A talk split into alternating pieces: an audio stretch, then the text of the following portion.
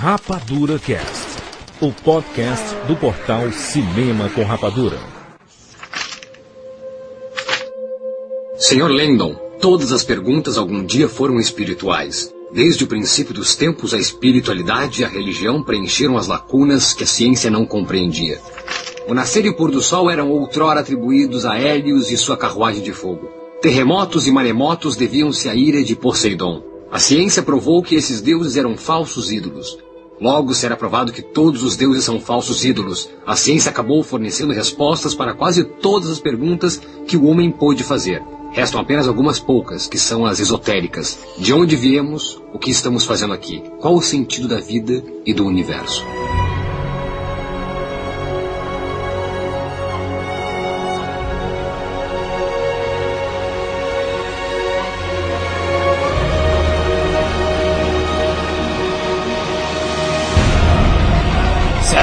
Bem-vindos, seres rapadurianos de todo o Brasil.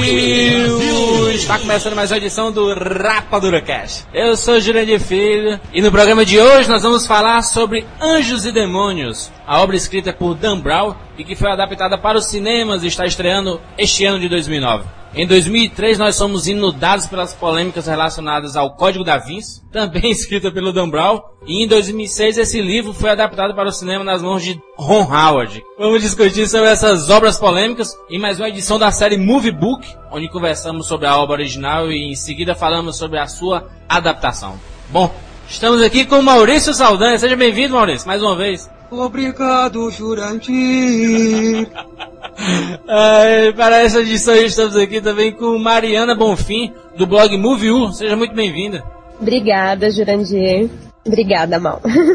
Mariana, fale do seu blog, por favor. Ah, o Movil, www.movil.com.br é um blog de cinema assim, muito singelo, onde eu tenho, tenho a minha opinião, a parte da blogueira, tem a parte da crítica também.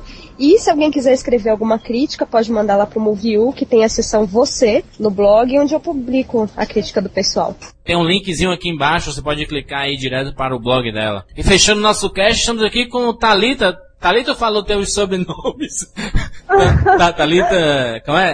É, é Neuhaus? Neuhaus. Neuhaus. Ah, Nossa, o, é sobrenome, o é alemão. sobrenome, o sobrenome da Thalita é um anagrama que nós vamos decifrar ao longo do cast. A Thalita é fã e veterada aí do, do Dan Brown. Seja bem-vinda, Thalita. Obrigada. Já avisamos que nessa edição a gente não tem o objetivo de ofender nenhuma religião ou qualquer tipo de crença. Só vamos discutir mesmo o que está relacionado e o que foi escrito pelo Dan Brown nas obras dele. Não queremos ofender ninguém, por favor. É, olha, eu sou católica, já vou até avisando, e assim, eu nunca me senti ofendida com nada que o Dan Brown escreveu, então isso Ah. é, é bobagem de papa. São discussões. Nós vamos discutir tudo que está relacionado a esses livros. Já voltamos.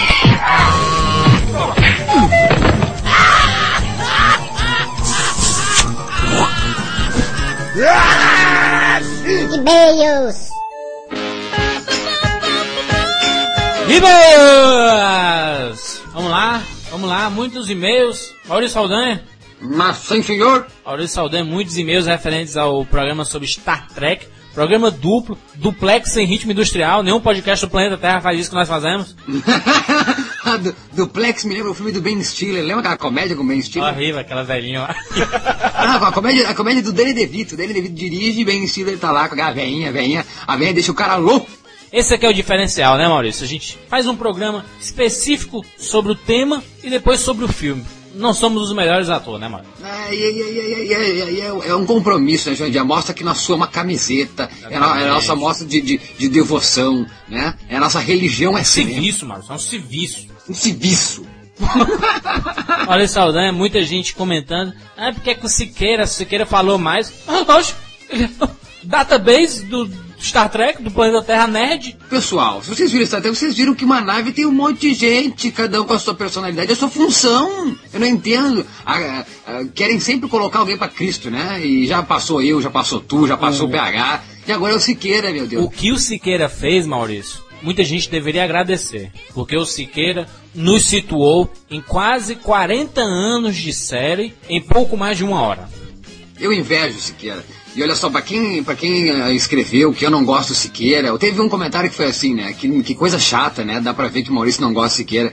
Da onde, querido? Eu nunca desgostei do Siqueira e nunca deixei isso uh, claro, porque não existe. Isso é infundado. O que acontece é sim, somos pessoas, temos sentimentos e temos nossas né, sensações. Eu posso me irritar como me irrito N vezes quando eu falo cinema, porque eu sou um cara muito passional. Agora, diretamente com o Siqueira, eu não tenho nada contra. Pelo contrário, se não tivesse Siqueira, o que seria do Rapadura Cast? Não tem. Principalmente desses temas mais, mais históricos, né? Mais nerds, assim, mais pipocões. Não, e seja grato, seja grato. Você que ouviu o Rapadura Cast uh, sobre o Star Trek e o Duplex, seja grato por este homem. Ele é o podcaster que mais tem conhecimento sobre a cultura nerd. Pode pegar qualquer um de qualquer podcast que vocês conhecem, não tem nenhum que saiba o tanto quanto o Siqueira.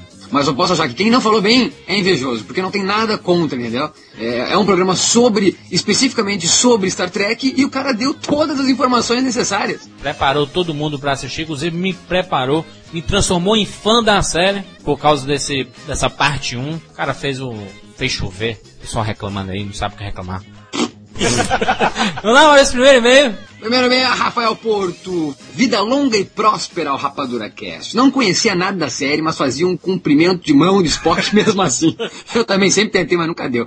Em uma edição do Rapadura Cast, pude me apaixonar pelos seriados e pelos filmes. Fui ao cinema com minha noiva, que estava com dor de cabeça e puta comigo porque assistiu um filme de nerd. Com cinco minutos de exibição, ela já estava toda sorridente, pedindo para eu parar de falar das referências à série original, que catei, que catei com o Siqueira, para assistir melhor ao filme. Depois conversamos por horas sobre o filme, viajando na maneira como recomeçaram a saga, sem esquecer de homenagear os originais. Muito legal isso. É o típico, né? Você leva sua namorada, sua namorada, às vezes você sabe mais sobre o conteúdo do filme. Aí você fala, não, isso ele fez por causa do filme tal, do filme 2, do filme 3. é engraçado, isso se repete muito. Valéria Fernandes, inclusive a Valéria mandou dois e-mails gigantes para nós. Um sobre a parte 1, um sobre a parte 2. Ela é treca, mano, fanática sobre Star Trek. Como o Trekker, estava odiando o filme por antecipação. As matérias na mídia pareciam querer afastar os velhos fãs e soltavam informações irritantes. Nimoy estará no filme para chamar os velhos fãs.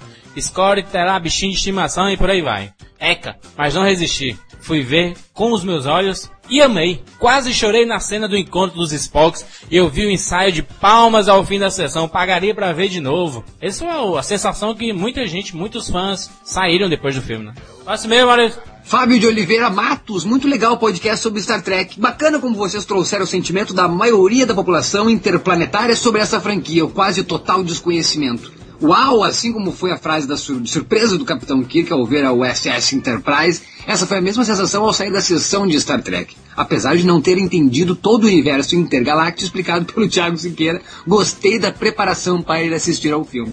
Isso aí, obrigado a todo mundo que mandou e-mails, muitos comentários também, os comentários lá, o, o Siqueira, o Modeste lá, tiraram muitas dúvidas dos fãs de Star Trek, né, que tinham muitas dúvidas em relação ao que apareceu no filme, a série dos filmes muitos vídeos, muitas entrevistas, muitas curiosidades. Acesse lá os comentários do Rapadura Cast 129, rapaduracast.com.br, tem tudo lá.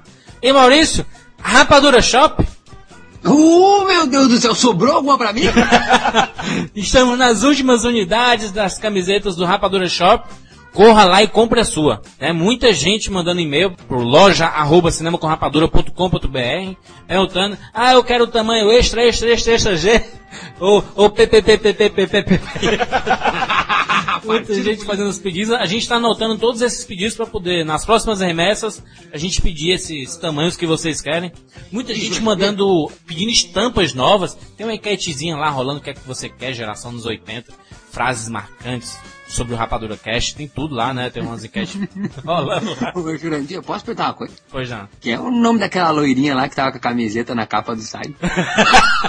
Nossa garota propaganda. Ai, gostei. então compre lá a sua camiseta. É é uma forma de você prestigiar o nosso trabalho, né, Maurício? Você que recebe aí Eu, eu já, 130 eu já comprei 55. Maurício, muita gente comprou as quatro estampas de uma vez, Maurício. Ah, Ó, nós não temos culpa se o frete é alto. Infelizmente, os Correios têm um frete muito alto, né? Então, ao ao invés de comprar uma blusa só, compra logo duas, três, quatro, né? Comprar as quatro logo de uma vez. É, o barato, o barato sai caro, o barato sai caro. Tu vai pensar assim, ah, vou comprar uma de uma vez, mas vai sair o frete, vai sair então. É melhor mesmo comprar todas de uma vez só. O mais legal, Maurício, é que a- aquelas pessoas que já receberam as camisetas, mandando os, os e-mails, dizendo assim, pô, na faculdade, todo mundo perguntando a camiseta tudo mais. Não tem uma pessoa que, quando você estiver andando na rua, que não vai olhar pra sua camiseta. Fique sabendo disso. É, é sucesso. É o único, né? Não tem por aí, só a gente tem. rapadurashop.com.br. Compre lá, últimas unidades. Loja arroba cinemacomrapadura.com.br Vestindo você bonito. porque você não é, porque você não é. Beleza, Maurício? Vamos lá, vamos falar sobre Anjos e Demônios, Dan Brown, Corda Vince, o filme, os livros. tô, tô, tô, tô eufórico demais, João Diego. Bem-vindos ao mundo espetacular do cinema.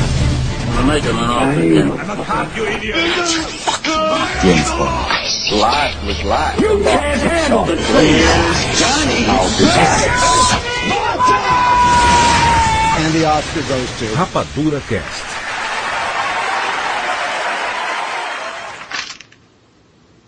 A fé não protege ninguém. Remédios e airbags é que protegem as pessoas. Deus não protege ninguém. A inteligência sim. Esclarecimento. Tem a fé somente em algo com resultados tangíveis. Há quanto tempo não se ouviu falar que alguém andou sobre a água? Os milagres modernos são realizados pela ciência. Computadores, vacinas, estações espaciais, até o milagre divino da criação. A matéria vinda do nada, em um laboratório. Quem precisa de Deus? Não. A ciência é Deus.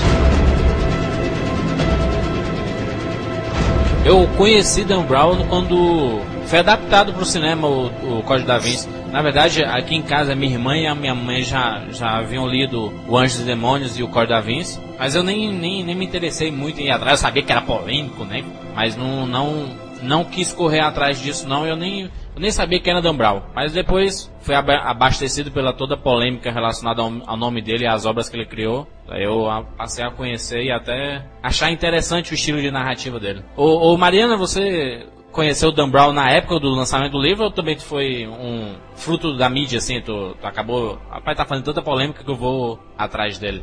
Não, na verdade, assim, eu sempre fiquei por dentro de lançamentos, assim, na, na livraria e tal, e na verdade eu, eu primeiro li o Anjos e Demônios, depois que eu fui ler o Código da Vinci. Aham. Então eu conheci Fortaleza Digital ninguém- ninguém Anjos- leu, né? Não. A, a não ser a deve Thalita. É, a Thalita leu.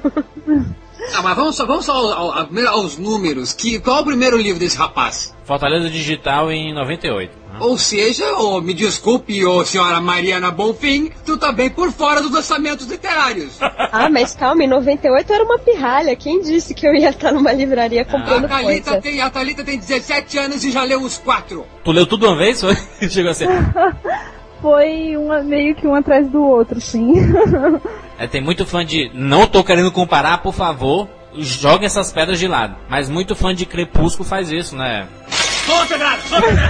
Ai, não, crepúsculo não. Crepúsculo não. Mas muita gente favor, leu. sorte, Não, o, que- o, que- o que eu quero dizer é porque existia um fascínio tão grande em relação ao- é, a essa saga Crepúsculo que muita gente leu os três livros assim em uma semana. Os quatro, qual que tu leu primeiro? Ah, eu li primeiro, acho que foi o Código da Vinci mesmo. É, todo mundo foi fisgado ali com o Cor da 20 mesmo. Eu acho que esse Brown ninguém conhecia. Por mais que tu fosse nas livrarias, tu não ia ver nenhum livro dele. Tu só viu o livro dele porque tava sendo famoso já, né? Sabe? Famoso, famoso. E tava ali estampando as primeiras prateleiras, entendeu? É porque assim, quando eu li o Anjos e Demônios, o que me chamou a atenção foi bem na época que o Papa João Paulo II faleceu. Exatamente. E o livro ele fala justamente disso. Então eu vi Profético. nesse contexto. É, nossa, total.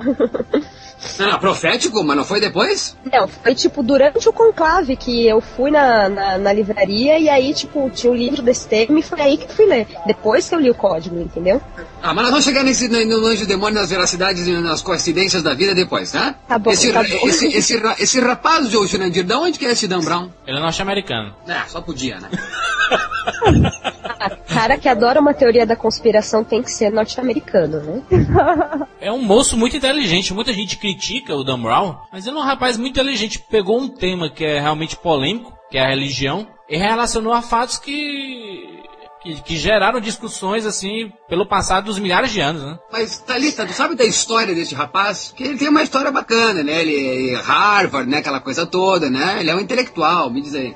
É, uma coisa que me chamou atenção quando eu li é que ele foi criado em um ambiente totalmente católico, né? E aí ele escreveu coisas assim contra, assim, digamos assim, né? É meio estranho, não, isso? Será- Será que ele é um Illuminati? É contra o- a Igreja Católica as obras de Dan Brown? Contra seria a palavra certa? Questiona. É, eu concordo, ele questiona. É, É uma coisa que não, que não se admite no catolicismo, né? é Porque tem certas coisas que são dogmas, né? Então, alguém que chega e questiona alguma coisa, a igreja, alguns membros da igreja católica acham que você já está sendo contra. E na verdade você só quer um. Você só quer dialogar e entender melhor algumas coisas. Aliás, quem é que nunca se perguntou assim, né, como é que o mundo foi criado, é, a- so- sobre a nossa ex- existência? Ele até fala em um dos livros dele que, mas ele pergunta assim, por que que até hoje é, a gente não vê uma, uma matéria no colégio de evolução? Porque os, os colégios têm a, a maioria tem uma mente muito católica e esse e questionar a evolução é, é algo que não se, se, se admite, né? ah, mas tem matéria de evolução na escola. Pelo É, menos tem? no Brasil tem. Não, mas tem, tem na, na cadeira de biologia, um, um dia tu escuta sobre evolução. A, a evolução que eles falam, macaco vira é, homem, É, a darwiniana, evolução darwiniana. não é essa evolução Sim, que mas ele tá pensa falando. bem, tipo, se fosse explicar todas as teorias, eles iam ter que começar a falar de tudo quanto é coisa, inclusive religião e tudo quanto é religião. Então é uma coisa que Eu acho que, que não- é questão de ter que explicar tudo. Você reduz o conceito de evolução a uma coisa é, bastante superficial, entendeu? Então, Uhum. aquilo tudo que está relacionado mesmo à evolução, Fica no campo do misticismo e não da ciência. Exatamente, exatamente. Isso é, é o- a típica discussão que gera dos livros do Dan Brown, né? Ele, ele, ele joga isso na cara da gente, né? Eu não li Fortaleza Digital, foi o primeiro livro dele. Aliás, eu não sei nem sobre o que é que fala. é um cara que cria um vírus teoricamente impossível de tirar, assim, digamos, decodificar. E aí ele manda pro vírus, vírus de computador. É, de computador. E aí, tipo, tem uma super máquina lá que decodifica mensagens, assim, sabe? E aí eles querem mandar pra isso e da Agência Nacional, Agência de Segurança Nacional. O interessante disso é que o livro foi lançado em 98, pré bug do milênio, né? Que, que tinha, que o pessoal dizia que ia ter em 99. Dan Brown é um cara muito esperto, né? Ele, ele fica ligado nessas, É, nesses com acontecimentos, certeza. né? Ah, mas não rendeu, mas não aí, rendeu certeza, muito. ele né? sabe mas, não, que- mas não rendeu muito, muito uh, comentário, né? Rendeu, rendeu depois. Rendeu depois do sucesso do, do Da Vinci, do... Ah, é que Fortaleza tá mais fraquinho que os outros, né? Não, mas é mais 98, né? 98 ninguém comprou, nenhum estúdio resolveu comprar o- o- os direitos. O Fortaleza Digital, ele tem um personagem tão cativante assim como Robert Langdon. Só é uma mulher. Aí tem o, digamos assim, o secundário, que é um homem, né? Tipo, sempre assim, né? Ou o principal é uma mulher ou um homem, e o secundário Maurício, eu acho que não foi adaptado, eu acho que também nem vai ser adaptado esse Fortaleza Digital, porque já tem muita coisa sobre o tema, né? Um vírus do computador, né? Porque É, ele tá própria batido, re- passou, a rede passou. lá da, da É, tipo Sandra assim, aí Bullock, ele, ele, se eles não parassem aquilo lá, tipo, todas as informações mais importantes do país iam vazar, iam se tornar públicas, e, e aí isso amea- ameaçava a nação, e aí tem, né? Isso, Aí isso, isso já teve, isso já foi plot pro Duro de Matar 4, por exemplo. Controle, Nossa. controle das E redes. milhões de outros filmes. Então vamos, vamos falar só do, do acerto desse homem, então, que é falar da, da- de religião. Por quê? Porque, na verdade, vários filmes é, contextualizam grandes assuntos, né? Mas poucos ousaram falar de religião, né? Na verdade, Dan Brown também é casado com uma pintora, né? E historiadora. é exatamente ela quem faz as pesquisas das coisas que ele joga nos livros depois, né? Então, por trás de um grande homem sempre tem uma grande mulher. É, Existe um grande filme americano, né? Existe um grande filme americano do Frank Capra que diz a mulher faz o homem. É, não, ela dá a luz ao homem, né? Em relação às artes e tal, ele, eu não sei se tá certo, né? Mas eu li que ele estudou história da arte. Não é possível o cara que vai escrever uma coisa dessa, é, eu acho esse que tipo ele de coisa que ele ela escreve. nesse curso. O cara tem que escrever É, não, muito. pra- pra- O cara tem que Ô, pesquisar ô, Jurandir, muito. pra mim, pra mim esse cara, Jurandir, ele tá para a literatura como tá Michael Moore para o cinema documentário americano, não? Em relação à polêmica, com certeza. Não, aquele, aquele negócio, como é que o Michael Moore consegue tantas também eh, informações, tantas pesquisas? Eu, rapaz, o cara é um líder, tipo, né? O cara, todo mundo trabalha pra ele, ele é um chupador, fica lá só comendo hambúrguer e só filma na hora de ligar a câmera, né? E deve ser o Dan Brown também, né? Todo mundo faz pra ele. Esses caras têm, eu acho que, um poder de persuasão incrível. Dan Brown, Michael Moore, é, uma, é, um, é um, um rigor de pesquisa Com certeza. que chega, que fica eu questionando como ele consegue fazer sozinho, não é? Só com a patroa, não é? Com certeza tem mais uns carinha trabalhando por trás. né? Ah, uns estagiários.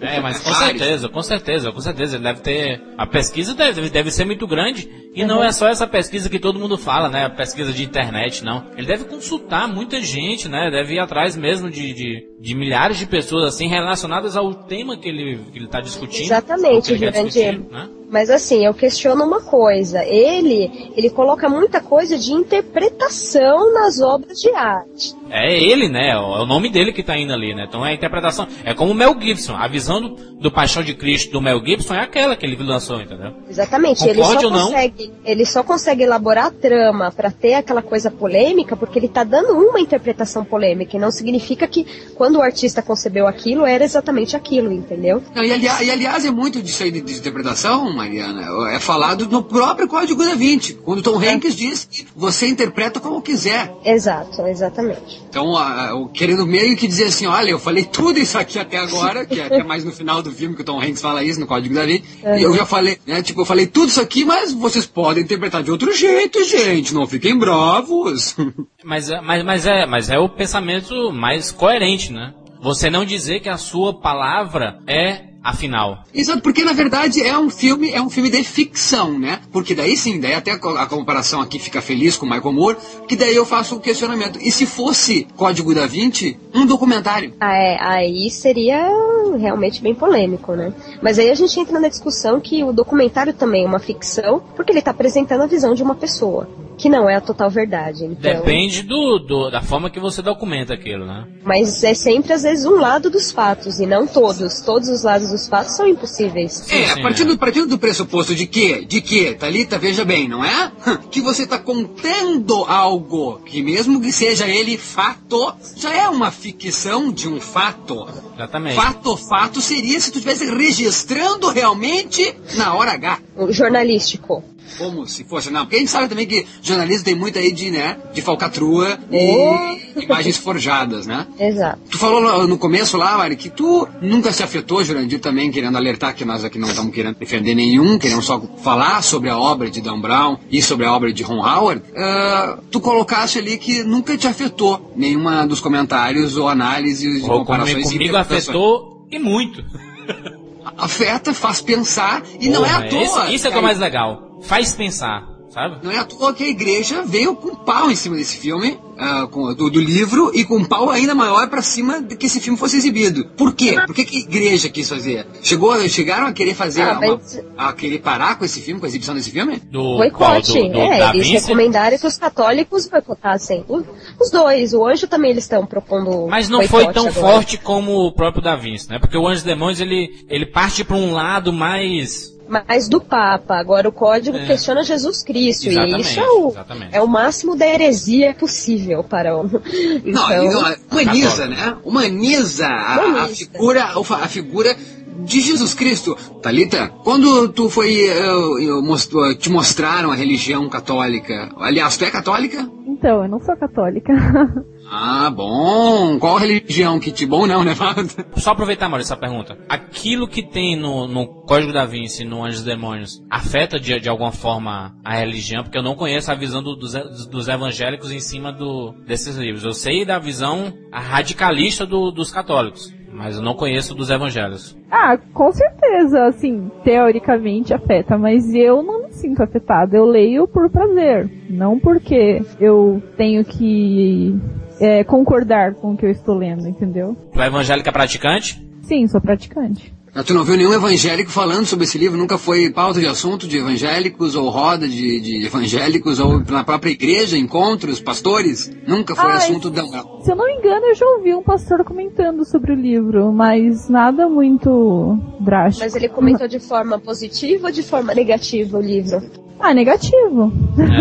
É, é, é porque ele, ele afeta de toda, de toda uma forma o, as religiões cristãs, né, como um todo. É a religião, né? A religião. Acho que o, o grande ponto de Dan Brown é questionar no Código da Vinci isso. É humanizar a figura de Jesus Cristo, onde sempre foi divina, onde sempre, né? Vamos pegar o Código da Vinci. Quando ele foi lançado, ele, vir, ele virou pauta de discussão de praticamente todo mundo na época, né? Em 2006, isso de alguma forma, esse, esse livro, ele foi responsável por, por, abrir a cabeça de algumas pessoas. Vocês acham que, que sim? Ou só gerou discórdia mesmo? Mas abrir, abrir o quê? Para a possibilidade de que Jesus. De questionamentos. De questionamentos. Sim, todo mundo ah, questionou. Sim. Todo mundo. Eu sou muito convicta no que eu acredito, então para mim tanto faz o que eu leio. Eu, eu acho interessante ler outras opiniões e tal, estudos e coisas do estilo, mas, sabe, isso não me afeta, então... Mas te ofende? Mas te ofende? Mas eu acho que... Mas, não, mas eu acho que não tem como se ofender, não tem como se ofender. A Thalita se mostrou... Não, a, Thalita já se mostrou defensora do, do, do que ela acredita. Assim como Mariana, assim como eu, assim como tu. O que importa aqui é a, a, a, reação da igreja, de quem defende esses, eh, esses segredos, entre aspas. É eles que quiseram banir o filme. Não foi o, o, o pastor aqui da igreja de Porto Alegre, ou de Fortaleza, ou de São Paulo, ou de, de Curitiba. Foi o Vaticano que quis parar o filme. Aí que vem o grande questionamento. Será que tem um ponto, um fundo de verdade nisso? Por que, que a igreja, o, Vaticano em si, lá, o berço da, da, da, religião católica, por que, que eles quiseram banir o filme? É, porque entra, como eu falei, entra na questão dogmática, de que Jesus era uma pessoa santa, que não teve contato sexual nenhum, e eles apresentam a possibilidade dele ter tido um filho com Maria Madalena. Isso ofende um dogma que é da igreja. Então é isso, por isso que veio do Vaticano, isso de proibir o filme, proibir o livro e tudo mais. Por exemplo, ele fala lá da, da, da Opus Dei como sendo uma, uma organização católica que, que faz a, aquilo que é mostrado no livro, né? Mas eles fazem. Sim, mas, mas, mas a, a, igreja não, não, não, não assume não isso. Admite. Não Entendeu? Não, não admite. Eu nem, eu nem eles, posso dizer eles que eles fazem, entendeu? Porque eu não, eu não sei. Eu posso até não duvidar que exista, mas eu não sei. Esse é o medo da igreja. Esse é o medo da igreja, Jurandir, Mariana, Talita. É o medo de que as pessoas questionem e cheguem aonde nós estamos chegando. Mas eu não sei. Isso eu não posso dizer. Quando tu mostra um, o, o, ponto de um ponto contrário àquilo que tu sempre ouviu, tu sugere o questionamento e aí talvez a dúvida. E esse é o medo da, da, da religião católica com esse filme abala a fé e até questiona no próprio filme, como eu já falei aqui. O Tom Hanks coloca no final de Código da Vinci, fala isso pra, pra Audrey Tatu, quando ela se revela lá descendente da, da, da linhagem real. Ele diz, será que isso, a figura, humanizando a figura de Jesus Cristo, isso abala a fé? Ele sendo somente divino é que deixaria, ou, ou traz mais esperança ainda, ou revigora, abala a fé ou revigora, ou renova. É uma nova, um novo tipo de fé. Eu, eu, eu acho que ele, ele não quer, o objetivo do Dan Brown, não, ele não quer que as pessoas percam a fé naquilo que você acredita. Quem realmente tem fé, isso não afeta em nada, sabe? Não, não faz diferença. Vai ter fé em Jesus Cristo divino ou vai ter fé em Jesus Cristo humano, é isso? Quem tem fé vai ter fé, não, é isso? É, eu acho que você não precisa mudar, sabe? Você não muda a sua opinião por causa, pelo menos eu acho que as pessoas não deveriam mudar sua opinião assim tão fácil, entendeu? Quer dizer. Não, mas não é, não, mas não é fácil. Mas não é fácil, Thalita. O cara fez uma baita de uma investigação, por mais que aqui tenha ah, né, pontos de ficção. O cara fez uma investigação aonde sugere uma coisa incrível, que nunca foi falado antes. Jesus Cristo ser humano, humano igual a todo mundo. Um detalhe que nunca foi falado antes é exagero, né? Porque. É, eu, eu, acho que já foi falado, só, só não com a dimensão tão grande que como pegou o código da Vinci, né? Ah. É, é, isso, é, então tá, então perdão, isso eu falo, em grande escala, o mundo, o mundo inteiro vê. Uma coisa é eu mostrar o meu blog para cinco pessoas, uma coisa é o mundo inteiro acessar meu blog, entendeu? Sim. Então é isso. Tirando esse lado da fé, do, da religião e tudo, é a questão da investigação, sabe? Eu acho que muita gente foi atrás de saber mais sobre a, sobre a história da humanidade, sobre o nascimento da, das coisas. Eu acho que gerou mais é, é, essa busca pela informação. A própria obra do, do Leonardo Vinci deve estar valendo hoje em dia 300 milhões de vezes mais do que valia na época. Uhum, não, com certeza. Eu acho assim, tudo que envolve, assim, igual você falou, ah, uma investigação, sempre afetou a igreja. Igual, por exemplo, antigamente as pessoas não tinham acesso à leitura bíblica, só os padres sabiam o que estava escrito, né? Por causa da língua. Acho que era só em latim, se eu não me engano. Só E aí- as missas são em latim também. Então, aí chegou, por exemplo, teve um tempo, uma época em que Martin Lutero traduziu o Velho Testamento inteiro. Aí deixou isso livre para as pessoas lerem, quer dizer, a igreja detestou, né? Então, sempre foi assim. Tu, Thalita, tu, Jurandir, tu, Mariana e eu, Maurício. Se nós e nossos pais fossem colocados como eh, questionáveis. Olha, o teu pai não é teu pai, cara. Te dizer que teu pai é um outro pai, sabe? É, ou, foi, tu foi adotado. Alguma coisa nos abalaria. Tu questionaria, porra, olha só, acreditei que era meu pai. Claro que talvez não afete, ah, não, meu pai, meu pai vai ser sempre, eu te amo como pai. Mas, de alguma maneira, nos abala. Não abalaria? É, se desde crianças nós fôssemos é, é, alertados, ou alertados não, ou, ou até é, educados para questionar as coisas, seria diferente. Só que nós não somos acostumados a questionar, né?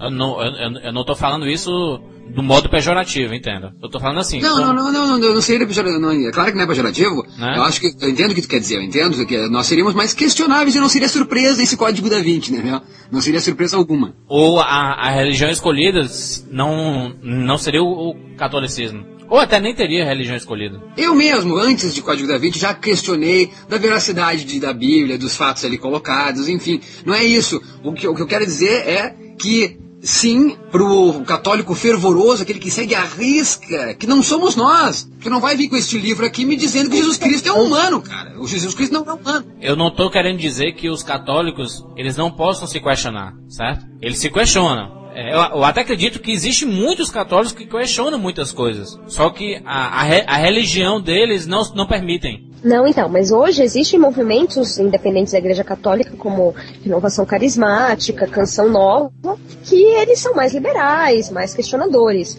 Existe esse movimento. Mas se você pegar a alta hierarquia, o alto clero da Igreja, Mas tem gente que não quer que se questionar também. Tá satisfeito com aquilo. Não é. Que aí são pessoas preguiçosas mentalmente. Não, eu não, eu nem acho, eu nem acho. Tá satisfeito com o que Cômoda. Não estão satisfeitos. Não, não, é- não é nem comodismo. Às vezes, às vezes você tem fé numa coisa e não quer questionar nada. Você acredita naquilo e ponto final. Nem rebate uma crítica. Às vezes você não tem a necessidade de querer é, é, questionar tudo. Aceita. E eu acho que tem muita gente assim. A gente não nasceu pra questionar tudo. A gente aceita determinadas coisas. Outros são os questionadores. Esses são os diferentes. Mas eu acho que o foco não é esse. É, é- é até interessante que o, pessoal que estiver escutando o podcast dê continuidade a essa discussão que é- é- não ofenda os outros, pelo amor de Deus. Exatamente, não é pra ninguém ser xiita, radical, qualquer coisa do gênero. Temos que respeitar as opiniões. O, o, que- o que é que causa tudo no Da Vinci, né? Tem o assassinato do Jacques Saunier no Museu do Louvre e ele é deixar, ele fica na posição do Homem Vitruviano, que é uma obra de Da Vinci. Tá, aí chamam Landon pra ir decifrar o que que, pra investigar. O Langdon é um professor de simbologia, né? Sim, é o professor de simbologia de Harvard e tal. Aí vai ele e uma mulher que é a Sophie. A Sofia, a Sofia. Tá, a A Sophie. Que é, que- que é neta do, do rapaz desse, desse Sonier, né?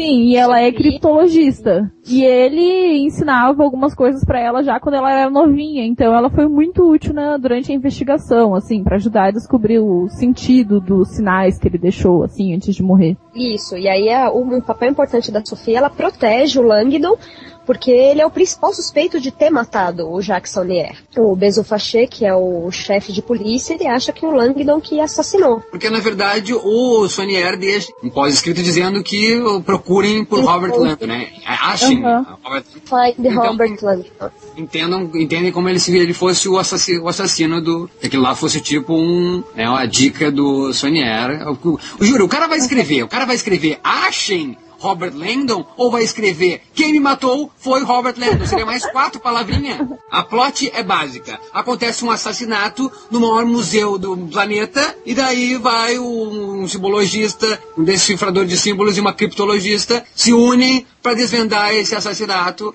aonde claro que vão ser envolvidos nesse assassinato, vão ter que fugir, entendeu? Porque vão ser né, questionados também como por que que estão eh, ligados a esse assunto e vão ter que fugir, a polícia vai atrás deles e nisso eles vão desvendar segredos sobre a religião envolvendo Isso, as obras de arte do universo. Uhum. O Sonier, ele deixou pistas. E aí, desvendando essas pistas, que eles vão desvendando essa questão do segredo, da origem de Jesus Cristo, do Graal e toda a teoria da conspiração. O que culmina mesmo é, é na obra de arte de Leonardo da Vinci. Será que a culpa disso tudo não é do Da Vinci, não? É, mais ou menos, né? Que teoricamente Da Vinci participava de uma organização secreta e tal, e como se a organização inteira pensasse daquele jeito, né? Tipo, ele deixou marcas, assim, que falavam isso, mais ou menos isso, né? Daí esse, esse livro foi adaptado pela mão do Ron Howard. E aí, né? Tom Hanks como Langdon. Ok, né? O, quando foi anunciado, ok. É um lixo, né, o filme. Ah, na verdade, na verdade, eu acho um saco. Eu, eu, eu acho um saco eu ficar uma hora lendo 20 capítulos que falam de uma cena de 3 minutos, entendeu? Eu acho é, que o livro, é, é. o livro, o livro é de um rigor, não é, Thalita, Mariana? O livro Jurandir, o livro é de um rigor, sabe? De pesquisa. Eu acho que é bacana ele. Ele, o, ele não é bobo, Dan Brown, né? Ele fez um livro pensando, talvez, uma adaptação cinematográfica. Ele deve ter pensado nisso. Porque ele faz realmente um, um plot bem americanoide de Hollywood, Hollywood sabe? Um simbologista norte-americano, sabe? Com uma criptologista francesa, vão desvendar o grande mistério da religião, ou questionar a religião uh, pelos, pelo Museu de Louvre. Ah, pelo amor de Deus, é totalmente hollywoodiano. Mas tem um rigor, sabe, de um rigor. E acho que é bacana, no começo do livro, ele, ele cita com um detalhe, sabe, impressionante, o, a, a imensidão do Louvre que isso é, sabe, deixado de lado pelo Ron Howard, sabe? Começa o Robert Langdon, sabe, lá no, na palestra dele, e de repente já vem o oficial lá da França, e já estão no Louvre. Nesse percurso, no livro, é de um rigor, falando da imensidão do Louvre, sabe? Acho que deixa no livro bem claro que ele é um norte-americano, sabe? Dá essa diferença do, do americano na terra da França, na terra dessas, dessas obras de artes imensas, esse Porra, cara, é o berço da, da, Sabe, o Louvre é o berço que mantém os maiores patrimônios da. da Mas tu acha que, que, que, caberia no, num filme colocar isso? Porque no livro você tem que colocar dessa forma, o leitor se, se situar aquilo, né? Na, no filme, se você, você mostra, a pessoa já se situa, né? A, a, literatura chegou no século XIX no seu limite, não tinha mais como transgredir. A literatura chegou no limite no século XIX e o cinema chegou para dar esse up total. O uhum. cinema cinema, na verdade, abrange o que a literatura não conseguia. A literatura chegou no cume, no século XIX, e não tem mais o que fazer, sabe? O cara pega o livro e a, a, a, literatura tem um pecado que é, eu posso fechar a qualquer hora o livro. Deu, não quero mais ler. Então tu tem que seguir uma linha narrativa, página a página, claro que tu pode ir pro final, pro começo, mas enfim, tu tem que se surpreender à medida que tu vai lendo. O cinema não, o cinema te dá essa possibilidade de tu se surpreender na primeira cena, na primeira tomada. Isso é a maravilha do cinema que deu, que eu acho que por isso é a soma, é a sétima arte, é o conjunto das artes todas. E eu acho que é óbvio que o livro tem, então, por, por esse déficit que existe na, na literatura de, de tu ser obrigado a ter uma linha narrativa, de seguir capítulo por capítulo, tu tem que imaginar muito mais. E eu não quero que a, que a que a adaptação, porque aliás o nome está aí, a adaptação, seja idêntica. E não vai ter que ser, e não é, é uma outra linguagem a cinematográfica. Mas eu acho que nesse caso, em algumas cenas como essa, ele poderia mostrar sim Robert Langdon chegando perto do Louvre, se embasbacando pelo tamanho de Louvre, mais que já tivesse conhecido ou já visitara antes a França, ele poderia ter tipo, sabe, ó, oh, realmente grande. Eu acho que isso daria mais envolvimento ao espectador. Eu acho que o livro é muito, o filme é muito rápido e não dá esse, essa ênfase. É o grande trabalho que fez o, o Dan Brown. Ele fez um grande trabalho na literatura com esse, com esse livro. É um livro de pesquisa, é um livro interessante, é um livro de suspense, onde o filme não é, não tem esse resultado. Ele desperdiçou um livro que tem uma descrição cinematográfica. Era só ele ter pego o que o Dan Brown escreveu e transpor. Sem contar, Mariana, que aqueles, que aqueles flashbacks da história mesmo parecem, parecem documentários da, da, da, da, National Geographic, sabe? Ah, é bem não, não, não, não, não, desmerecendo, mas tem uma, uma, uma, uma, fotografia querendo mostrar assim uma coisa uh, realmente de época, mas que, sabe, força e parece aqueles documentários que não são cinematográficos, sabe? São documentários meio realmente históricos, sabe? Eu acho que foge, foge o lance cinematográfico no filme. Sem assim, contar que eles não param nunca, sem contar que eles não param nunca. Eles vão para de Paris, vão para Itália, eles vão para Londres, sabe? Como se fosse é, uma. É que nem o 24 uma... horas, 24 horas. Que nem o Jack Bauer, não para nem pra ir no banheiro. Não, mas o Jack Bauer é um dia só, ele não precisa ir no banheiro, não. Eu já passei 24 horas sem ir no banheiro. Dá a alma pro filme Tom Hanks, entendeu? Tom Hanks não existisse, esse filme seria uma catástrofe maior ainda. Acho que não é catástrofe, que ganhou muito dinheiro, né? é, ganhou, ganhou, ganhou 760 milhões no mundo. Ah, mas isso foi por causa do livro, não Exatamente, não foi, não foi por causa do filme, não. né? Mas tira, tira Dan Brown, tira então o livro. É, o filme é fresquinho, nunca ninguém tinha ouvido falar desse, dessa, desse, desse assunto, fora as especulações uh, por arredores. É ruim. Agora, o filme É saiu. muito ruim. Acho ruim, mas Tom Hanks, eu quero dizer, ainda seguraria e traria, com certeza, pelo menos 200 milhões, entendeu? A Audrey Tatu caga este filme. Ela parece aquela, aquela guriazinha chata que vai no carro na viagem. Pentelha, Chegamos, e agora, o que aconteceu? Ela faz o papel do público, cara, tipo, reforçando o questionamento que a gente não entende, é muita informação. Ela diz, tá, mas então é assim? Então Jesus Cristo é meu pai? Então não sei o quê? Então não sei o quê? Ah, tá, bom. Ela faz o papel de nós, espectadores. Mas fica chato, entendeu? E aquele sotaque dela lá é horroroso também. O que a gente tá fazendo aqui, nada mais é um reflexo do que aconteceu no mundo todo, né? Sim, tem, tem uma coisa que eu queria acrescentar. É, eles escolheram não só o Tatu, Tom Hanks, mas o, o elenco todo do filme é um elenco forte. Principalmente o Ian McKellen, que é um grande ator. E eles conseguiram estragar o Ian McKellen. Ele ficou na Não, não, interpretação mais vergonha alheia possível. O papel Não, dele não, ficou não, muito não. deslocado. É, pode ser deslocado, mas Sim. não, o cara é digno de palmas, o cara é um espetáculo em tela. Mas o que ficou, eu acho que o que ficou melhor foi o Paul Bettany, não? Não, O- o, Pô, parece, o- o, parece o, Silas. o Senhor dos Anéis. Parece ter o do Senhor dos Anéis aquilo, que isso, rapaz? Não, não, mas aí ficou. é, A, a- a descrição do livro é muito parecido com o personagem do Paul Bettany. Ah, não, uma descrição Não, o talvez Paul sim. Bettany- Oh, não, mas eu acho que o Tom Hanks também. Acho que o Tom Hanks também dá uma descrição fiel. Não, Tom Hanks não. Seria quem então? Eu imaginava o Harrison Ford. Não, não. Ah, fala sério. Aliás, o Robert Langdon é uma chupação de Indiana Jones. É um Indiana Jones.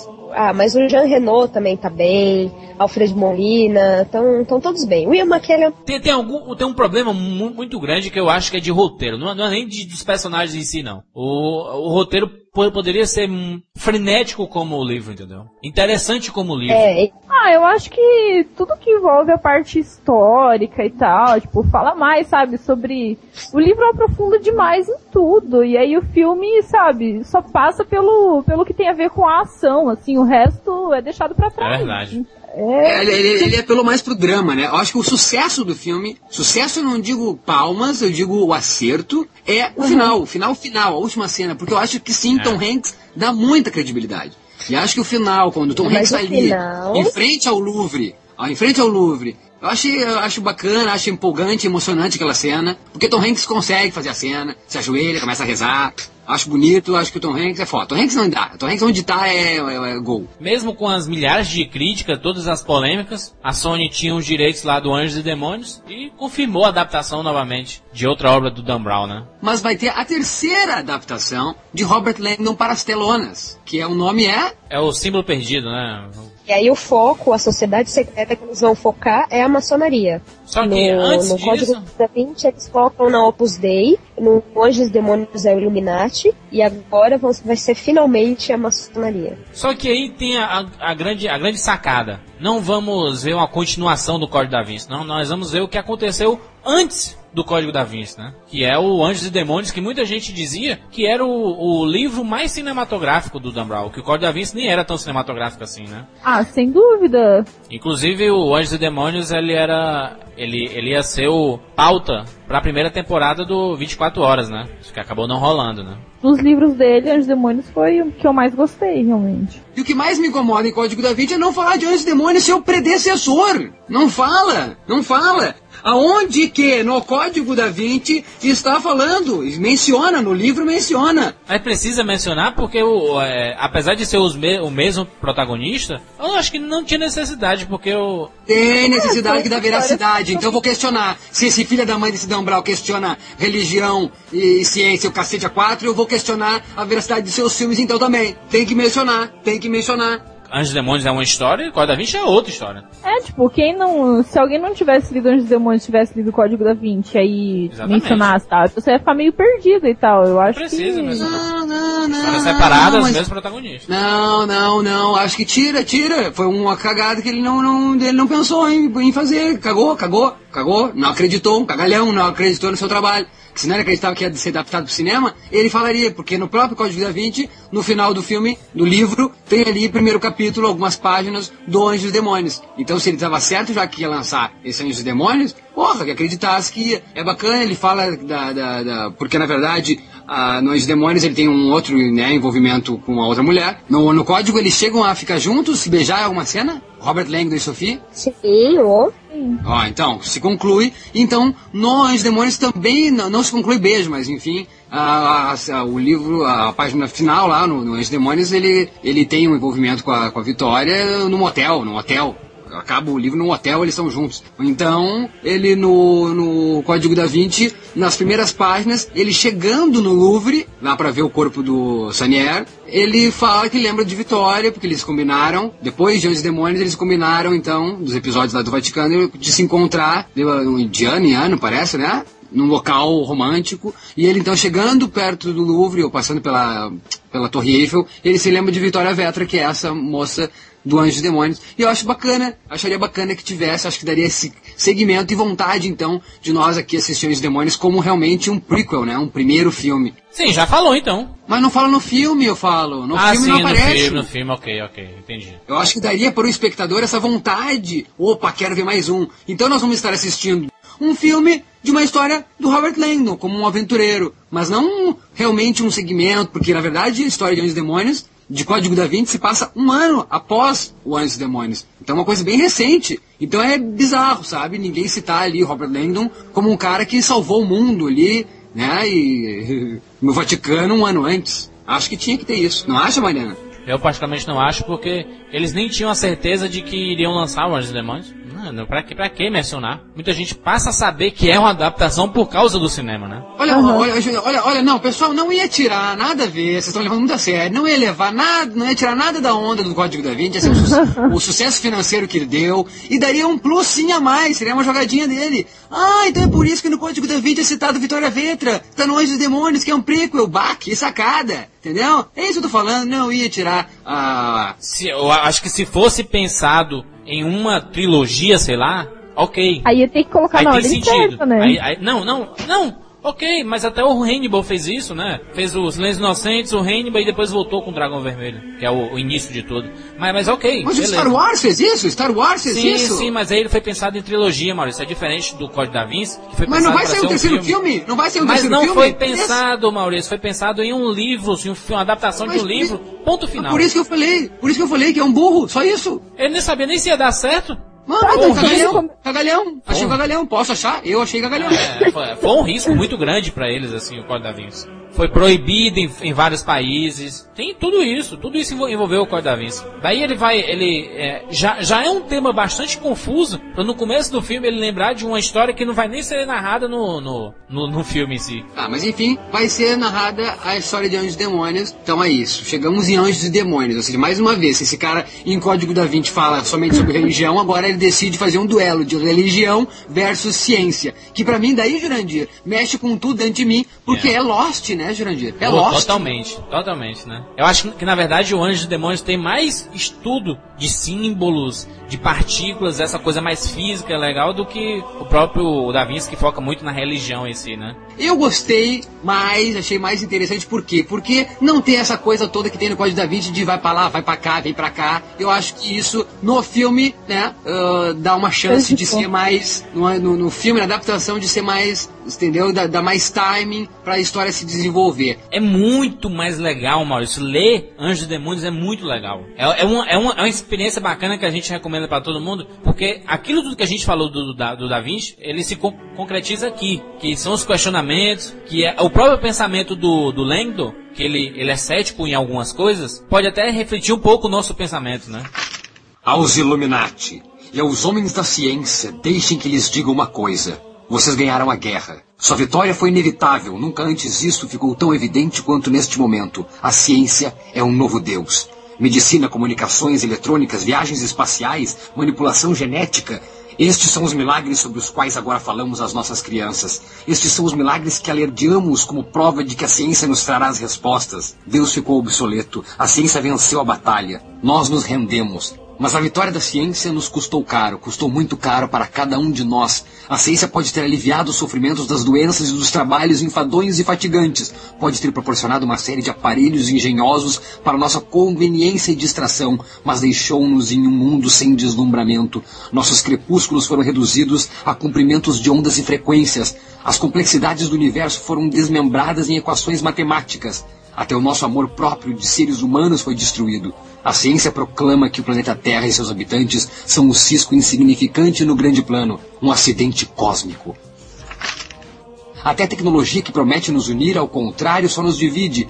Cada um de nós está hoje eletronicamente conectado ao globo inteiro entretanto, todos nós nos sentimos sós. O ceticismo passou a ser uma virtude. O cinismo e a exigência de provas para tudo converteram-se em pensamento esclarecido. Alguém ainda se admira que as pessoas hoje se sintam mais deprimidas e derrotadas do que em qualquer outra ocasião da história do homem?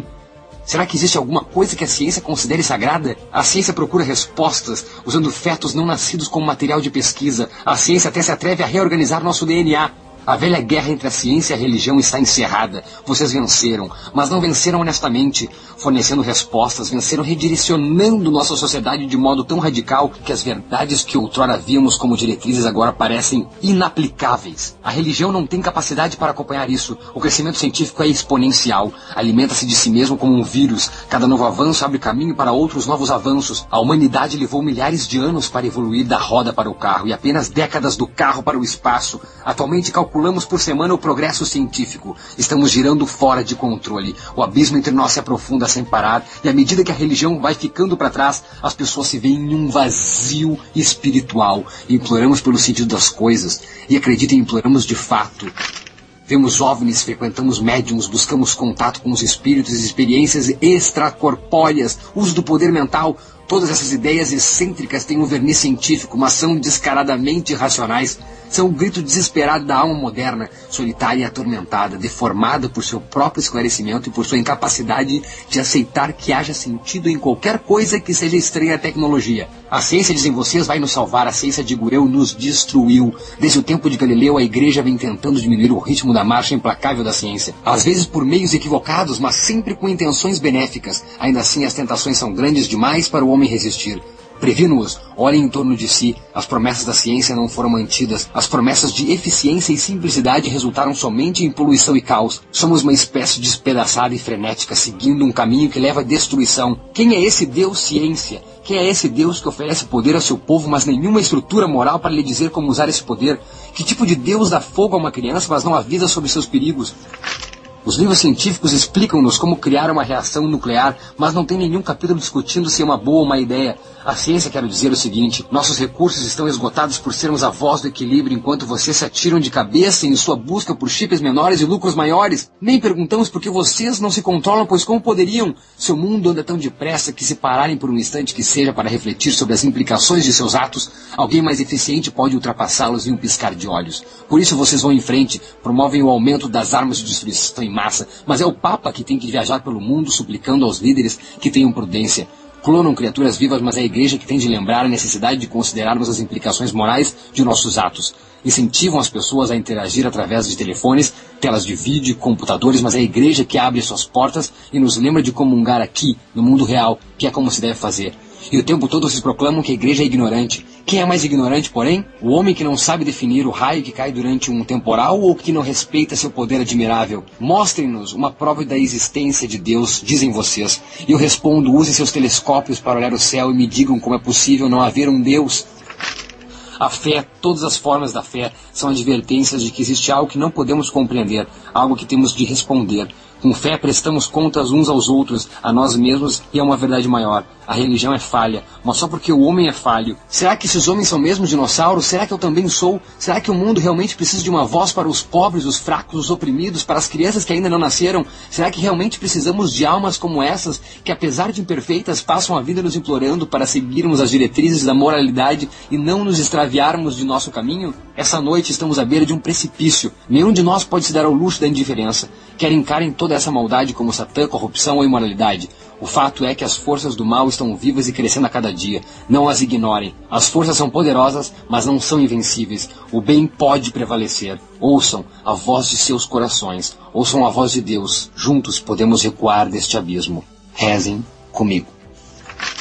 O colégio dos cardeais caiu de joelhos para unir-se ao Camerlengo em uma prece. Lá fora, na Praça de São Pedro e em todos os países, o mundo aturdido ajoelhou-se junto com eles.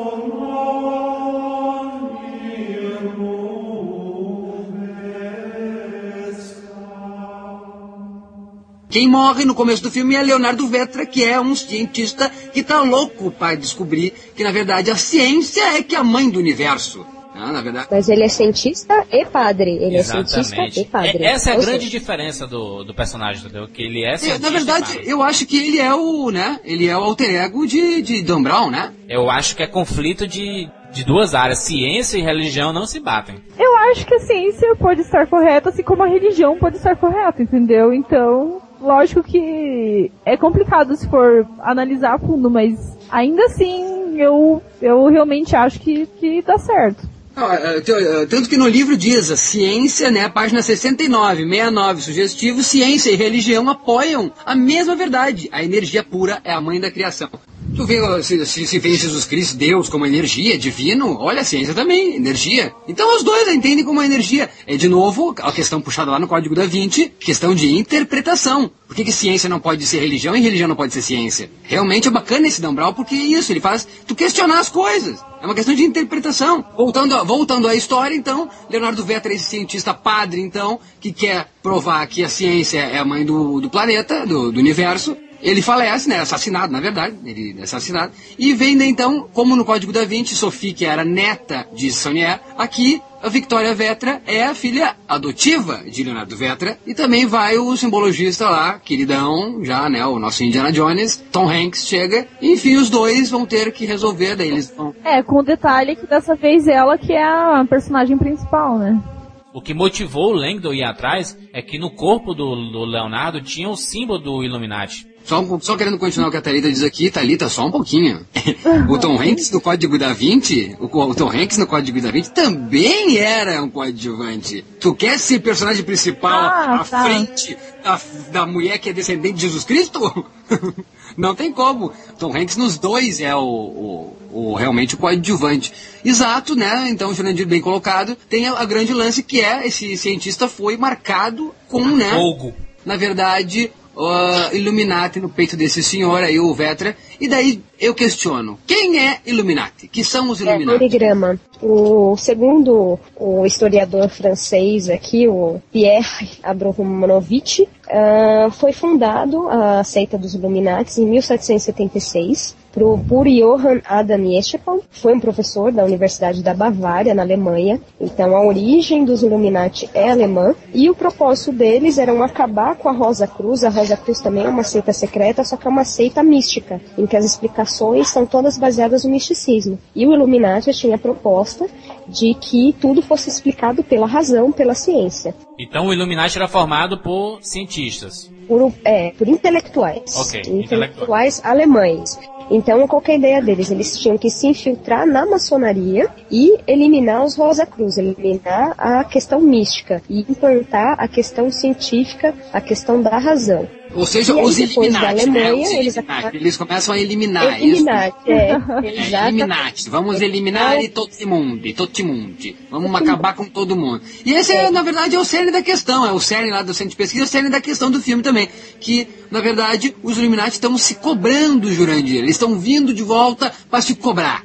Eles foram Só que realmente mudou. Deixou de ser uma organização que tenta pregar a razão para ser uma organização de aniquilação, né, mais ou menos. terroristas. Daí é questionado isso durante o plot do livro. É, O Robert Langdon não acredita que os Illuminati teriam voltado, porque isso é uma questão de tipo. Porque na verdade no laboratório de Victorio Vetra estaria sendo ali ah, muito pesquisado a tal da antimatéria. E isso, essa antimatéria, pod- poderia produzir né, o K, a destruição em massa, enfim. Então Robert Langdon ele se questiona como é que pode ser os Illuminati se eles nunca pregaram isso, é, né, terrorismo. E aí que sim se desenrola o filme. livro. Ela poderia, por exemplo, iluminar uma cidade inteira, né? E poderia ser usada como é, arma de terrorista, né? E é o que acaba acontecendo, né? O membro do, do Illuminati, quando mata o Leonardo Vetra, ele rouba essa antimatéria. Aí o que acaba sendo o pano de fundo é o conclave e a, o sequestro desses quatro cardeais e o que o membro da, da Illuminati que fez o, o sequestro, o que ele propôs é que cada cardeal apareceria marcado com um elemento. É, primeiro seria um cardeal representando a terra, depois ar, fogo e finalmente água. E é justamente esse aspecto que dá uma amarração melhor no livro e faz ele ser melhor que o Código da Vinci. Lendo o Anjos e Demônios, é a, a, o meu imediatismo dele, né? Porque existe um prazo, né? 18 horas até acontecer lá o, o não, assim como o código, né? Assim como o código, você passa os eventos tudo em um, quase né, da, do dia pra noite, né? E assim uhum. também acontece. Só que eu acho que o grande acerto mesmo do Anjos é o que a Mariana falou, é essa coisa, porque na verdade o código da Vinci já vinha que quase os segredos sendo decifrados na, né, por eles próprios ali na hora. Tipo, sabe, o Ian McKellen lá já tinha a, a ideia dele sobre o que, que era o Santo Grau. E nesse parece que tu vai junto com o Robert Langdon, tentando decifrar. Vai, Langdon, cadê? cadê vai costurando os fatos, assim, né? Isso, onde é que vai ser a próxima igreja? Uh, qual é, vai ser o próximo, né? Onde vai ser o próximo assassino, assassinado, porque na verdade os Illuminati, um que responde pelos Illuminati, entra em contato com Robert Langdon, tanto com a, até a, a, televisão, né, BBC, com o repórter do BBC, avisando que vai morrer assim em quatro uh, cardeais, em quatro igrejas. Durante o conclave. E até eles questionam, ah, eu tenho dinheiro, que é muito legal essa passagem do livro, a igreja tentando negociar, né? E, e, eles dizendo, não, nós não somos terroristas, nós também temos dinheiro. Não, não é, isso não é negociável. Vocês vão sofrer, né? Vocês vão agora ver a vingança dos Illuminati. Crescendo do Camerlengo, o Sr. Carlos Ventresca. Oh. Ele é, é um ajudante, uma espécie de braço direito do Papa, e quando o Papa morre, durante a, o conclave, é ele que comanda a igreja enquanto o novo Papa não é eleito. É o, é o Papa interino, né? Ele é um personagem central para a condução da trama. É um personagem a ser notado que nós não vamos falar porque que ele é importante. Você vai ter que ler Anjos e Demônios ou assistir. Eu acho que a gente pode dar um pause, né, Jurandir? Aí segurar um pouquinho deixamos aí, acho que né, é consenso geral que o livro tem talvez uma estrutura então mais interessante que o livro Código da Vinci. Concordo. Eu particularmente, eu particularmente acho que é mais interessante o Anjo e Demônios para mim como até porque não tem agora ah, como despender da ideia do filme, né? Eu, eu, eu, eu, sabendo da existência do filme, eu já estou conseguindo ler com Tom Hanks no personagem, Camerlengo com McGregor, já estou vendo os personagens e consigo mais me envolver e visualizar isso como um filme. Como literatura, Anjos e Demônios. Como questionamento e alguma coisa para pensar, Código da Vinci. Concordo. E o filme, né? Adaptação de Anjos e Demônios com o Ron Howard dirigindo também e com o Tom Hanks, né? Eu acho que eles são os dois únicos da, da equipe original, além de toda a equipe técnica, né? Que é a edição do David Quepp aí na, no, no roteiro, que é o roteirista de Jurassic Park, o roteirista de Spider-Man, Homem-Aranha, de 2002 ali, e né, que, que foi para dar um movimento mais de, de, de, thriller no filme, né? Que, que, que até deu, né, Jurandir? Mas só um pouquinho. Eu, se não fosse vendido até em farmácias, Aonde eu vou ter esse livro para vender, Jurandir? Daí se eu, não, se eu não tivesse em qualquer lugar, eu não compraria e não lia. Daí até de repente passaria. Agora, tendo lido o livro, Jurandir, que fracasso, Jurandir. É como adaptação. Cadê o Leonardo Vetra, Jurandir? Cadê, meu Deus do céu? O, o pontapé inicial do filme sumiu. Ok, né? Com, como adaptação, o filme é um lixo. Um lixo. Se você... Gostei, tá? Vocês querem se basear num livro? Se baseiem, façam, tragam as principais referências, mudem o que for necessário. Mas aniquilar personagens importantes, mudar totalmente o contexto da história dos personagens, não tem sentido isso, não tem sentido. Muita gente reclamou quando o Troia foi lançado e todo mundo ficou, meu Deus, acabaram com a obra de Homero, a Ilíada, meu Deus do céu, tá aí. O Anjo Demônio fez a mesma coisa. Fez a mesma coisa. Acabou com o livro. Uma coisa, cadê Leonardo Vetra? Meu Deus do céu, 100 páginas falando do CERN. Cadê o CERN? Tá, vocês queriam o quê? Vocês queriam que tivessem começado com Mariana, o assassinato... Mariana, Mariana, Mariana, Mariana, cadê Leonardo Vetra? Essa é a pergunta, cadê? Ele aparece, aparece ele sendo morto. Mas não, não é ele, não é ele. É um pesquisador, mulher, é um pesquisador É um pesquisador qualquer, qualquer não, não é o Vetra. É o padrasto dela. Não colocam como Vetra? Não é o Vetra, é um pesquisador qualquer. Ele tá, mas ele tá lá com a batina, a menina pega os diários dele, é a mesma Mas Não tem pessoa. envolvimento, mulher. tem Não tem, o envolvimento, envolvimento. O envolvimento que ela tinha era o pai quis- dela. Mas eles, quis, eles queriam, A sobrinha dele nem lá tava no livro. mas Ela eles não chegou queriam focar voando. nisso. Mas eles não queriam focar nisso, eles queriam fo- focar na morte do Papa. Então foi uma opção, eles não omitiram Como totalmente. adaptação, isso isso não, não é justificado. Como filme, ok, ok.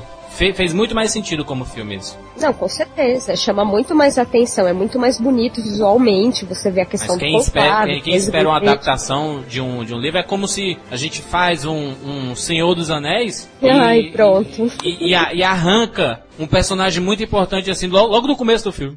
Tom É a mesma Bombadil. coisa- Não, é, é a mesma Então, coisa que não tipo- ter o Robert Langdon. É a mesma coisa que começar o filme sem Robert Langdon. Eu gostei muito do personagem do Leonardo Vetra. Gostei muito de diálogos que tinha no filme, aonde o, a, a Vitória Vetra falava com o, que ele explicava o- a origem de Deus pra ela, dava ensinamentos pra ela. Diálogo inicial, Maurício. Aquele, toda aquela conversa do Langdon com Coller, Coller na cadeira de rodas, ele andando pelo CERN, aqueles momentos iniciais ali do livro, aquelas 50 primeiras páginas são espetaculares. Aquilo que faz você refletir sobre tudo que a gente discutiu no programa. São aqueles momentos iniciais. Começo do livro, onde ele está em, em casa e às 5 da manhã toca o telefone, recebe por fax o, o fax do Illuminati, a, a Olha o imagem. impacto disso. Bem mais emocionante. Agora ele tá dando de, tomando banho de piscina, tomar banho, tio.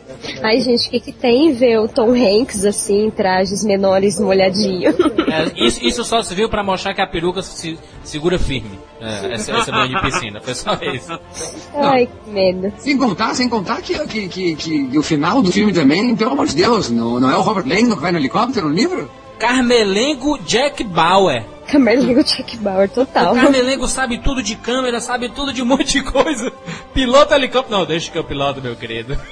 Não, mas mas diz o que, que tu gostou no filme, Mariana. Eu gostei do, do suspense, eu gostei da reconstituição do Vaticano.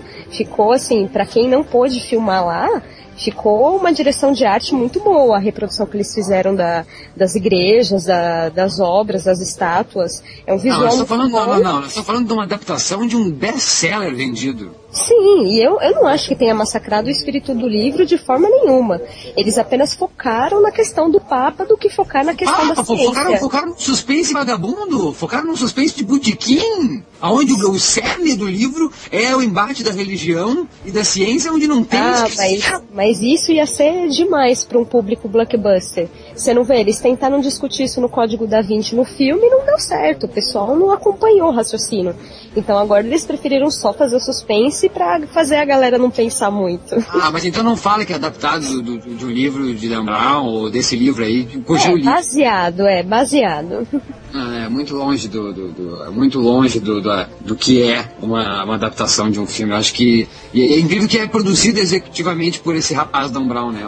É uma prova que eu acho que mesmo ele como produtor executivo, eu acho que nem força ele teve para opinar. Os caras muito maior é a força do estúdio que deve ter dito cala tua boca, Dan, que nós vamos fazer assim, tá? Porque eu, se você é autor do livro, ver o cara morrer, o Leonardo Vetra, não, não ter o personagem do Vetra, não, tudo errado, tudo. Se tu for ver no livro, demora muito pra Victoria Vetra eh, descobrir o corpo do desse padrasto dela. E aí já começa, já entra ali, ela que, ela que vê o corpo, sabe? Assim, achei de uma um pastiche, assim, achei pastiche, que zomba, que zomba da obra. E o cara próprio tá envolvido no filme, então eu não entendi. Não entendi que o Dan Brown, ele, né, que é que se diz, foi complacente com isso. É, ele deve ter dado o sim dele, né? Senão o negócio não estaria no ar. Cadê o grande diálogo do Carmelengo no, no monólogo dele no livro de quatro páginas, brilhante aquilo? O McGregor não dá. O McGregor mais perto de padre foi o que ele fez em Obi-Wan Kenobi. Ele não funciona ali, cara. Ele não funciona. Não sei, eu achei que ele estava excelente. Ele, Credo, ele céu. sempre é competente,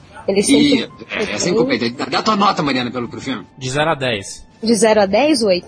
Como filme, eu gostei, certo? Assim como entretenimento. Eu até vi muitos elementos de 24 horas, inclusive 24 horas queria se basear nessa história, né? nessa história do Anjos e Demônios, para fazer a sua primeira temporada. Ainda bem que não se baseou. Mas ficou muito legal o senso de urgência do filme, sabe? Aquele correria para lá e pra cá.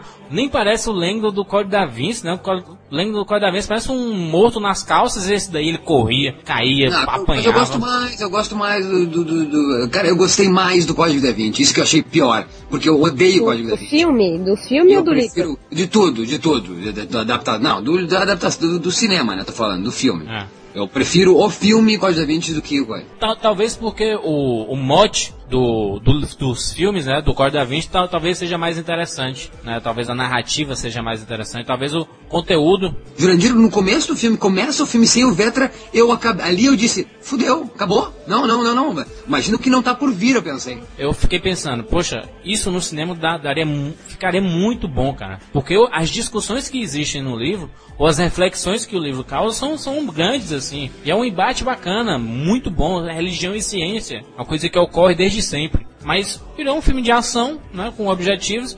A história papal toda de fundo, assim, de, meio de não se comprometer muito. Aquelas imagens falsas do Vaticano, sabe? É... Mas vocês não acham que isso foi suficiente para segurar a trama? Eu não sei, porque a trama do Anjos e Demônios era, era do livro Anjos e Demônios é muito melhor do que essa trama que foi mostrada no, no filme. Sim, mas é impossível mostrar 100%. E aí é como mas eu falei. Mas cadê a essência do negócio? Sim, é a essência eles que estão falando. Mas... então, eles optaram por não, não pra, pra, pra, fazer, pra fazer um suspense vagabundo. Um suspense qualquer. Sabe o que foi, Maurício? Eles viram assim, poxa, a gente tentou fazer um negócio polêmico no Código da Vinci, nós somos proibi proibidos em vários lugares, teve toda aquela imagem de uhum. que nós somos os vilões, etc.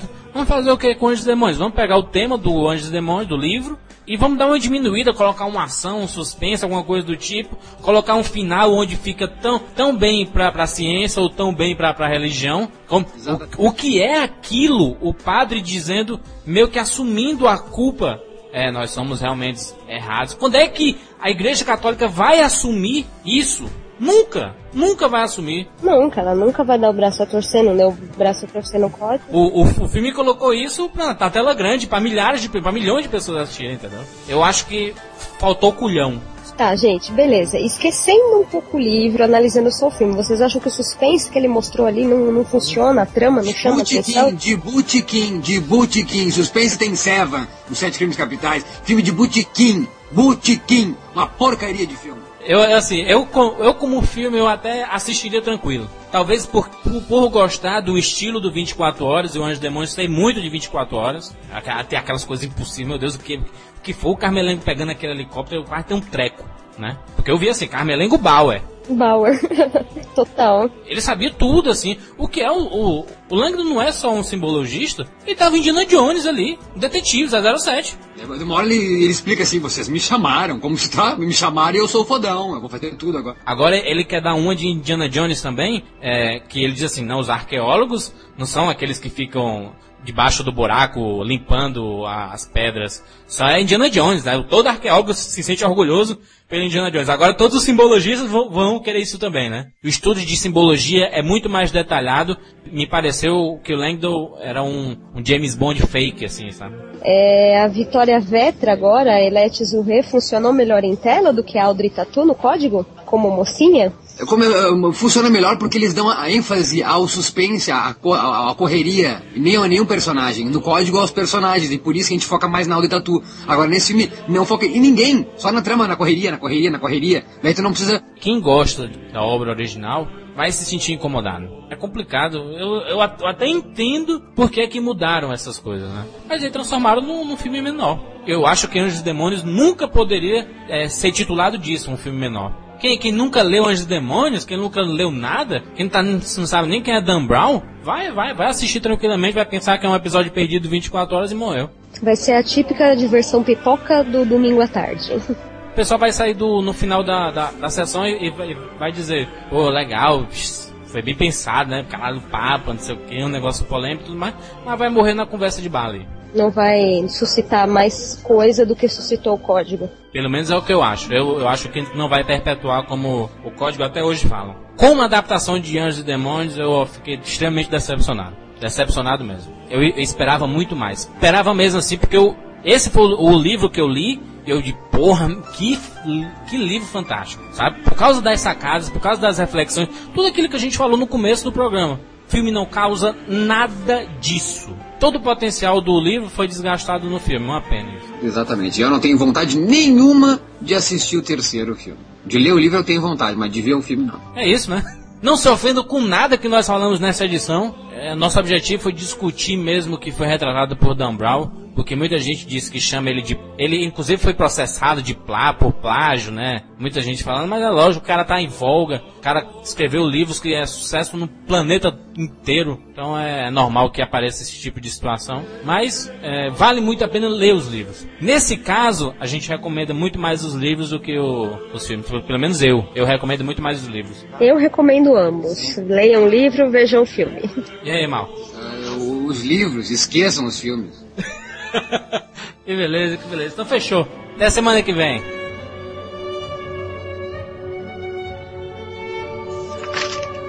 Deus, Buda, a força, Yahvé, a singularidade, o ponto de unicidade, chame como quiser, o resultado é o mesmo. Ciência e religião apoiam a mesma verdade.